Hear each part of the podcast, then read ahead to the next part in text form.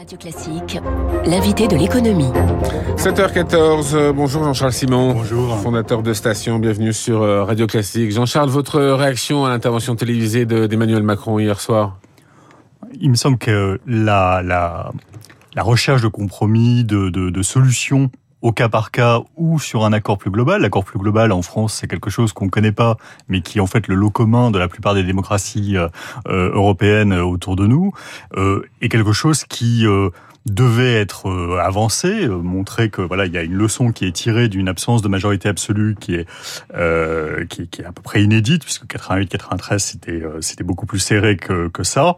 Euh, donc là il faut euh, effectivement euh, avoir de temps en temps des accords qui vont se faire au Parlement.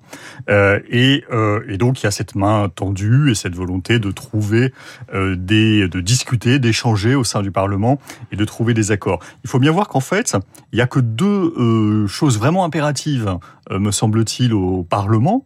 D'abord, il faut voter des lois de finances. C'est les seules lois indispensables de la République. les autres, bon, elles peuvent venir, mais elles ne sont pas indispensables. En revanche, financer les fonctionnaires, voilà, sinon, de payer sinon on ne peut pas payer. L'État ouais. ne peut plus payer s'il n'y a pas de loi de finances. Il n'a pas le droit d'engager, le comptable du Trésor n'a pas le droit d'engager euh, des crédits s'il n'a pas de, de, de, de, loi pour l'encadrer. Le, euh, donc il faut voter ces lois de finances. A priori, on imagine que ça peut se négocier, puisque la configuration de l'Assemblée, certes, la majorité euh, absolue n'est pas là, mais il n'y a pas non plus de majorité négative des extrêmes, par exemple. Et donc, il suffira euh, de trouver, enfin, il faudra qu'évidemment le, le, groupe présidentiel sache négocier ça. Euh, par exemple, l'abstention des républicains euh, suffit à obtenir euh, le, le, la possibilité de faire passer une loi. Et la deuxième chose, c'est il faut éviter les motions de censure. Les motions de censure, c'est une majorité absolue contre, euh, c'est les 289, la majorité absolue des, du nombre de parlementaires euh, contre le gouvernement. Et là aussi, il suffira que euh, quelques groupes s'abstiennent et ne votent pas avec tous les autres pour que éviter cette nécessité après de présenter une démission du gouvernement et de d'avoir un cycle qui peut être une renomination du même gouvernement, hein, mais qui est embêtant si jamais les motions de censure se, se multipliaient. Selon François Ruffin, député La France Insoumise, euh, il pense que le, le, blocage des institutions peut être positif et permettre de, la réorientation de la politique d'Emmanuel Macron. C'est un sentiment que vous partagez? Alors en partie, oui. Moi, je pense que euh, la France a, a l'habitude, et d'ailleurs le Conseil d'État euh, souvent euh, morigène le gouvernement en disant qu'il fait beaucoup trop de lois, que par ailleurs il oublie de faire des choses qui devraient être faites par le règlement. Hein, le pouvoir réglementaire, en fait, en France, est très important, permet de faire beaucoup de choses.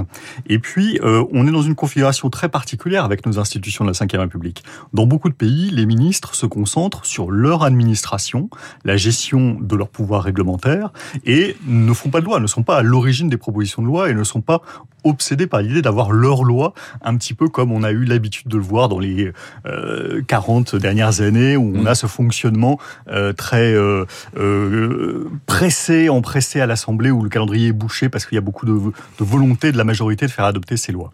Euh, et donc là, je pense qu'on peut revenir à un rythme qui peut être finalement euh, un cadre plus stable pour les agents économiques, moins de choses qui changent, uniquement des choses vraiment essentielles et qui font à peu près consensus.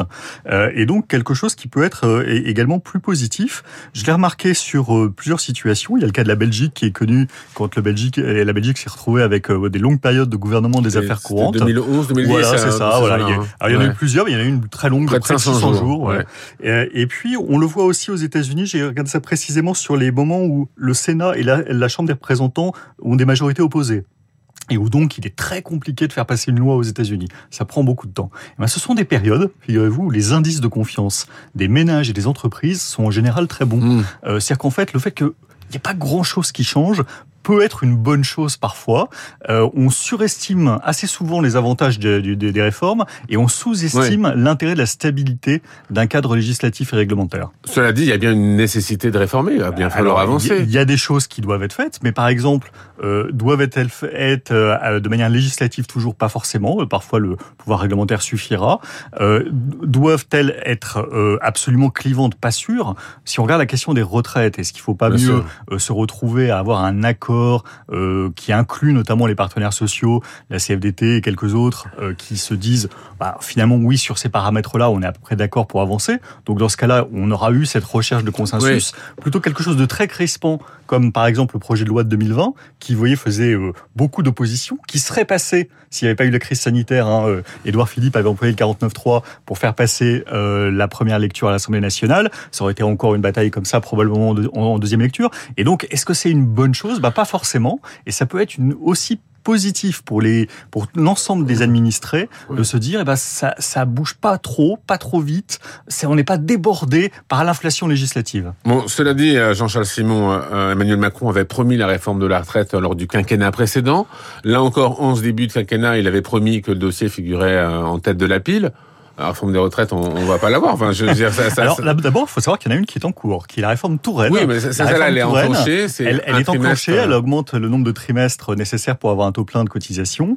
Euh, elle se déroule euh, sur 15 ans. Et ça se passe euh, très bien. Et ça, et, et ça va de, de, de soi-même produire un certain nombre d'effets en termes de euh, tenue financière des régimes. Et aujourd'hui, quand on regarde les rapports du Conseil d'orientation des retraites, l'urgence absolue, et c'est ce que d'ailleurs contestaient euh, beaucoup d'opposants à l'idée d'un passage rapide aux 65 ans, est pas complètement évidente. Donc ça peut être un projet, mais il faut le partager et il faut le faire accepter. Moi, je pense que c'est nécessaire, mais il faut le faire accepter probablement de manière différente. Par exemple, il y a eu une petite ouverture des Républicains sur l'idée de faire des choses en, plutôt en nombre de trimestres à nouveau, euh, plutôt que euh, en années en âge de départ légal. Donc on pourrait imaginer un projet qui euh, rassemble un peu plus que celui initial et qui hein. permettent euh, oui mais vous savez on peut trouver des aménagements par exemple on peut trouver par qu'est-ce que veut la CFDT elle elle veut que les personnes qui ont commencé tôt puissent ne pas être pénalisées par une relevée de l'âge euh, pure et simple et puissent partir un peu plus tôt aussi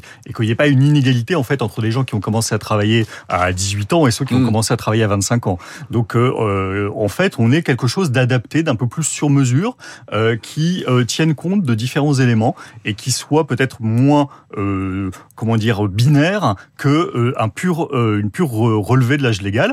Il faut faire des choses que de toute façon, il est important qu'il y ait plus de gens qui travaillent en France. Ça, c'est le, principal objectif de la réforme, encore plus d'ailleurs que de financer les régimes des retraites. Merci Jean-Charles Simon, fondateur de, de Station. Merci beaucoup d'avoir été ce matin l'invité de l'économie sur Radio Classique. Il est 7h20.